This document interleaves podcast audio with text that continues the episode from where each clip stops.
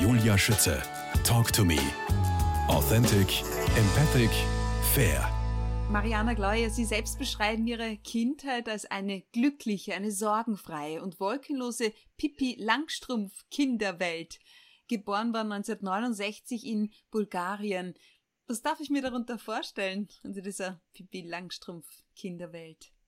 Ich bin in Bulgarien in der Provinz geboren, nicht weit von der großartigen Rila-Gebirge. Es war eine glückliche, eine sehr lebhafte Kindheit. Auf der einen Seite, auf der anderen Seite war auch eine Kindheit voller Verantwortung. Disziplin war auch sehr wichtig und die großartige Freunde in der Kindheit, mit denen wir auch bis am späten Abend draußen auf der Straße spielen dürften. Es aus, war wundervoll. Aus welchem, Grund, aus welchem Grund Disziplin? Das hat, das hat mit unserer Mutter zu tun. Mama war ähm, schon immer, äh, wir nennen sie immer unsere Moralapostel. bin froh, dass sie nicht, dass sie nicht Deutsch spricht. Das Wort Moralapostel ist leider in allen Sprachen oder in vielen Sprachen gleich, klingt genau so, dass wir sie definitiv verstehen. Sie ist eine stolze, ehrenhafte, sehr gesellige und warmherzige Frau.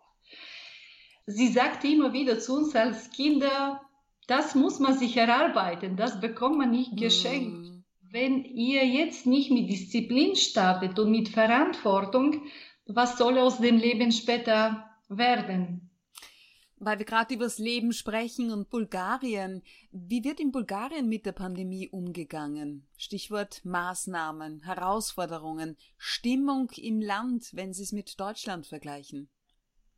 Immer wieder führe ich Gespräche mit meiner Schwester darüber. Sie kommt aus dem Medizinbereich, sie ist in Medizinmanagement und immer wieder berichtet sie ähm, über die Zustände in Bulgarien. Die Krankenhäuser sind zu dem jetzigen Zeitpunkt überfüllt. Es gibt kaum freie Betten. Die Zahlen steigen massiv nach oben. Ich weiß nicht, wie die Inzidenzwerte aktuell sind. Nur in Bulgarien momentan ist äh, ein katastrophaler Zustand. Es sind die Ärzte sind am Ende mit ihren Kräften und auch mit ihren Möglichkeiten. Das ist kein einfaches Thema zum Zeitpunkt. Sie haben aktuell auch einen hundertprozentigen Lockdown. Die hatten vor, glaube ich, vor einem Monat ziemlich gelockert. Die Restaurants waren auf und äh, die Geschäfte komplett. Das führte wahrscheinlich, ich habe keine Erklärung, das ist außerhalb, außerhalb meiner Kompetenz, das führte wahrscheinlich auch dazu, dass immer mehr Menschen sich irgendwie draußen anstecken konnten und jetzt ist das Medizinpersonal und die Krankenhäuser ja Limit. am Limit. Mehr ja. als am Limit. Limit. Wie, wie, wie geht es Ihrer Mutter damit? Wie geht sie persönlich damit um? Mit der Situation? Ja, es ist für meine Mutter ist es aktuell nicht äh, nicht leicht wie für alle anderen Menschen draußen. Sie versucht das Haus nicht zu verlassen, kommuniziert sie aktuell mit Freunden telefonisch, ja. was für sie auch sehr schwer ist, da meistens das Haus voller Freunde ist und äh, sie lässt sich grundsätzlich nicht richtig ausbremsen Sie hat versucht, uns Disziplin beizubringen, nur im Alter mit der Disziplin. Äh, bei ihr ist nicht so, nicht so simpel, nicht so einfach. Sie, sie fühlt sich auch einsam und jetzt in der Pandemie-Thematik merke ich auch, dass es ihr auch seelisch nicht gut geht, ist traurig und sie sieht auch die Situation ein wenig aussichtslos. Sie kennt solche Zeiten nicht. Weil wir über Disziplin auch sprechen. Als Kind wollten Sie Ballerina werden. Aus, welchem, aus welcher Faszination heraus? Tatsächlich, als Kind wollte ich Ballerina werden. Damals und heute noch tanze ich für mein Leben gerne. Äh, Ballett war damals für mich die ähm, absolute Faszination. Ballett ist Anmut, die eine eigene Geschichte erzählt wir hatten damals mit meiner Freundin versucht, uns für die äh, Choreografie-Schule vorzubereiten und Papa wollte uns den Traum nicht kaputt machen und sagte immer wieder, ja gerne, nun man darf nicht zu enttäuscht sein, wenn es nicht funktioniert, wenn ihr nicht aufgenommen werdet. Und eines Tages fragte ich Papa, wir trainieren so hart, stundenlang, ich kann kaum stehen auf meinen Beinen und es tut mir alles weh was meinst du denn eigentlich? Glaubst du nicht an mich? Und dann sagt er, selbstverständlich glaube ich, Träume sind da, Träume sollten wir verwirklichen, nur die Genetik ist nicht vorgegeben. Du bist viel zu groß, um Ballerina zu werden. Oh Mann, Wissen Sie, das war schon eine Enttäuschung. Das kann ich mir vorstellen. Wie sind Sie dann auf Pädagogik und Psychologie gekommen und haben das auch studiert? Was war der Auslöser für diese Richtung schließlich? Ja, die Liebe zu Menschen, die Begeisterung auch für unterschiedliche Charaktere und auch die Faszination, die Kommunikation und schließlich auch unser Elternhaus hat diese Liebe in uns geprägt. Papa ähm, war ein sehr fein und sehr intellektueller Mensch. Er, war, er lebte eher zurückgezogen, hatte eine unglaubliche Bibliothek zu Hause. Die Themen Psychologie, Pädagogik, verschiedene andere wissenschaftliche Themen waren seine großen Themen. Und ich denke, dass er uns ein wenig diese Richtung vermittelt hat. Meine Schwester ist in eine andere Richtung gegangen, in Richtung Medizinmanagement. Apropos Begeisterungsfähigkeit und äh, Ziele, Träume, Visionen, um die es auch in ihrem Buch vom Suchen und Finden der Liebe geht.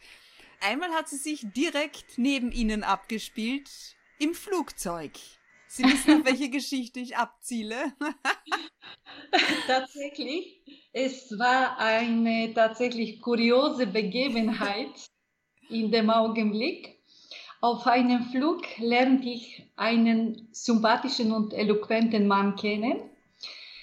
Er, er erzählte mir die ganze Zeit über sein Leben, wie erfolgreich und glücklich er sei und dass er eine tolle Ehefrau und wundervolle Kinder zu Hause habe. Irgendwann im Laufe des Gesprächs erwähnt er, dass er am nächsten Tag ein Date mit einer unbekannten Dame habe und dass er sich darauf sehr freut. Ich war völlig überrascht.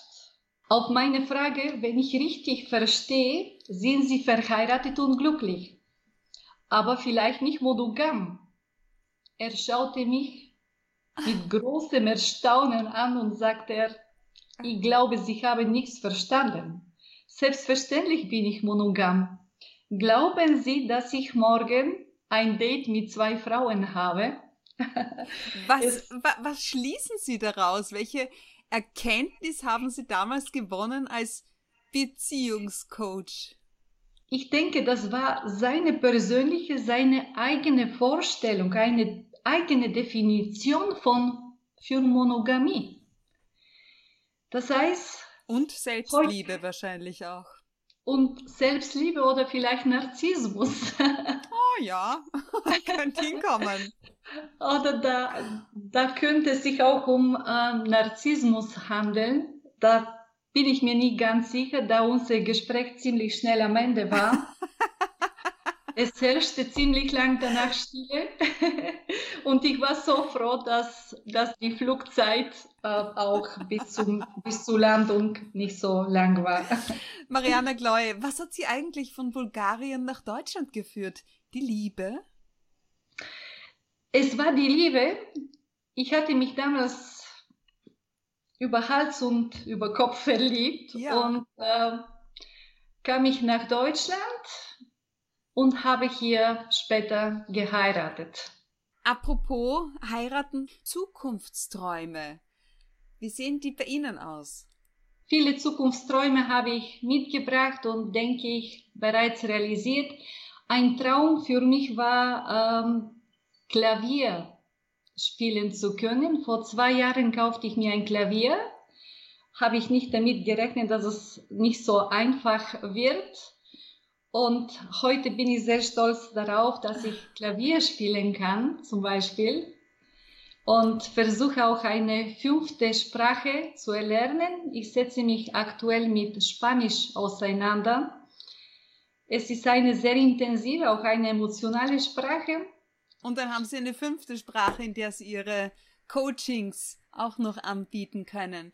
Die Träume, ihre persönlichen Träume auf der einen Seite, gemeinsame Zukunftsträume mit dem Partner auf der anderen. Sie sagen, es gibt nur wenig schönere Liebeserklärungen. Wie könnte so ein gemeinsamer Zukunftstraum aussehen? Ein gemeinsamer Zukunftstraum könnte sein zum Beispiel mit meinem Partner eine schöne Reise zu planen ein neues gemeinsames Hobby zu erlernen, schöne Zeit, intensive Zeit, Zeit auch für füreinander, Zeit für Gespräche, das wären auch meine Zukunftsträume in Bezug auf eine Partnerschaft. Mhm. Von gemeinsamen Träumen zu Liebe braucht Freiheit nochmal. Wie findet jeder in einer Beziehung die richtige Dosis für Distanz und Nähe? Indem man auch Zeit mit Freunden plant, einplant. Man darf auf keinen Fall in eine Beziehung die eigene Freunde vergessen und vernachlässigen.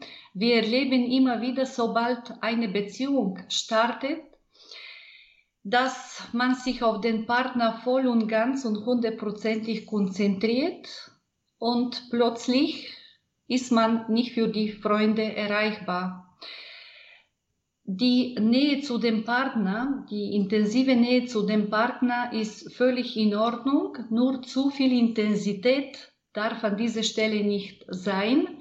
Freiraum und auch Luft zum Atmen ist hier entscheidend.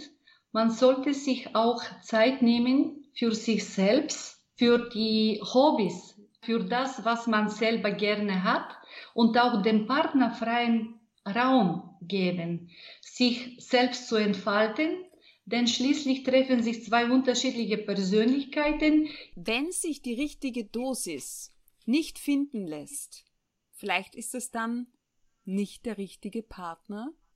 Was meinen Sie? Das könnte sein, das muss nicht sein, aber das könnte tatsächlich äh, signalisieren, ein Signal dafür sein, dass, dass das nicht der richtige Partner ist. Was mache ich dann? Wie finde ich den Richtigen oder die Richtige. Sie schreiben vom Fluch der selbsterfüllenden Prophezeiung über, und das finde ich besonders interessant, Liebe zulassen, dann können Wunder geschehen. Wo und wie anfangen, Mariana Gleue? Die sogenannte Self-Fulfilling Prophecy wenn ich eine Partnerschaft verlasse oder wenn ich, äh, wenn die Partnerschaft zu Ende geht, sollten wir nicht direkt Pläne machen, äh, wie starte ich eine, die neue Partnerschaft, wie beginne ich die neue Partnerschaft, die ist noch nicht da. Erstens sollten wir uns Gedanken machen, wo stehe ich gerade, wo befinde ich mich, bin ich frei für die neue Liebe, könnte ich mich auf die neue Liebe konzentrieren, wenn ich das Gefühl habe, dass ich, ihm, dass ich immer noch mit Gedanken in der alten Partnerschaft bin, dass ich immer noch nicht damit abgeschlossen habe, sollten wir uns auch Zeit lassen. Und wenn ich an die neue Liebe glaube, die sogenannte Self-Fulfilling Prophecy, offen, mein Herz öffne, diese neue Liebe zu begegnen, dann kann sie auch eines Tages vor uns tatsächlich stehen mit der Hoffnung, dass sie auch funktioniert. Das heißt, eine Liebesblockade lässt sich nur durch Arbeit auflösen oder aufheben. Ja, eine Liebesblockade lässt sich durch Arbeit lösen, durch äh, Optimismus, auch mit viel Toleranz und wir dürfen auch nicht die äh, negativen Emotionen mit auf dem Weg zu, dem, zu der neuen Liebe. Nehmen. Einfach, wenn ich nicht an die große Liebe, an die neue, an die große Liebe glaube, dann kann sie niemals vor der Tür stehen. Okay, also angenommen, ich glaube dran und bin offen, das Spiel der Liebe kann beginnen und äh, damit schließt sich auch unser Kreis, das Rezept für den perfekten Flirt. Wie sieht das Ihrer Erfahrung nach aus?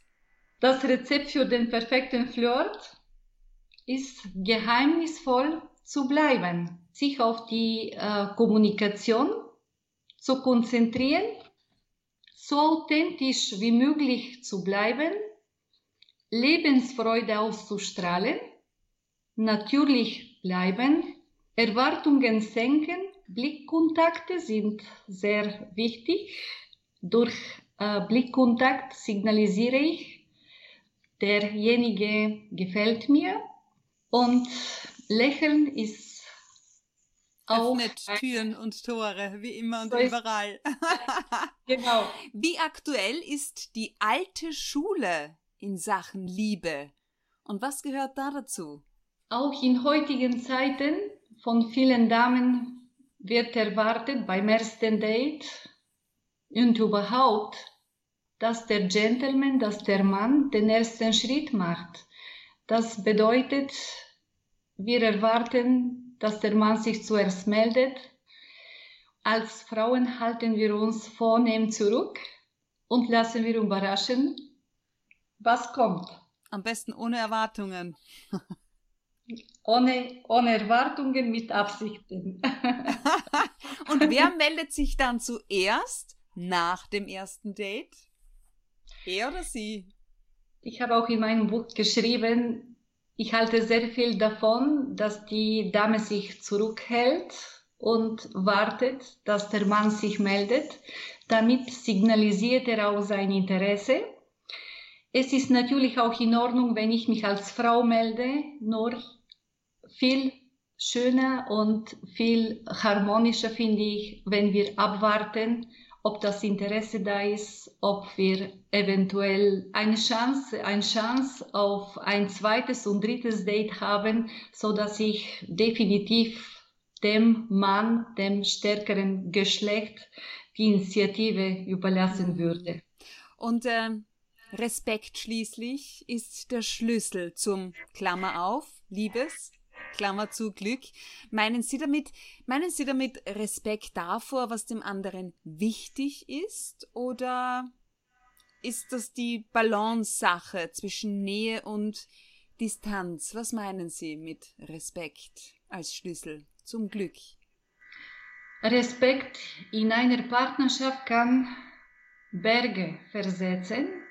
Es ist sehr wichtig, dass wir uns auf Augenhöhe begegnen und zuhören. Zu Respekt gehört auch das Gefühl zu bekommen, wann es meinem Partner gut oder schlecht geht. Verständnis. Respekt bedeutet auch Vertrauen. Wertschätzung für den Partner. Wertschätzung für die Liebe, Wertschätzung für die Kommunikation. Mhm. Eine Beziehung ohne Respekt kann nicht funktionieren. Denn jede Beziehung hat Defizite und jede Beziehung hat Schwachstellen. Wenn der Respekt nicht am Platz in der Beziehung richtig ist, dann kann die auch nicht funktionieren. Dann klappt es auch nicht mit dem Liebesglück. Und Glück ist das Einzige, was sich verdoppelt, wenn man es teilt. Stimme ich Ihnen absolut zu. Das ist richtig und das ist auch unsere Hoffnung sobald wir eine Partnerschaft beginnen.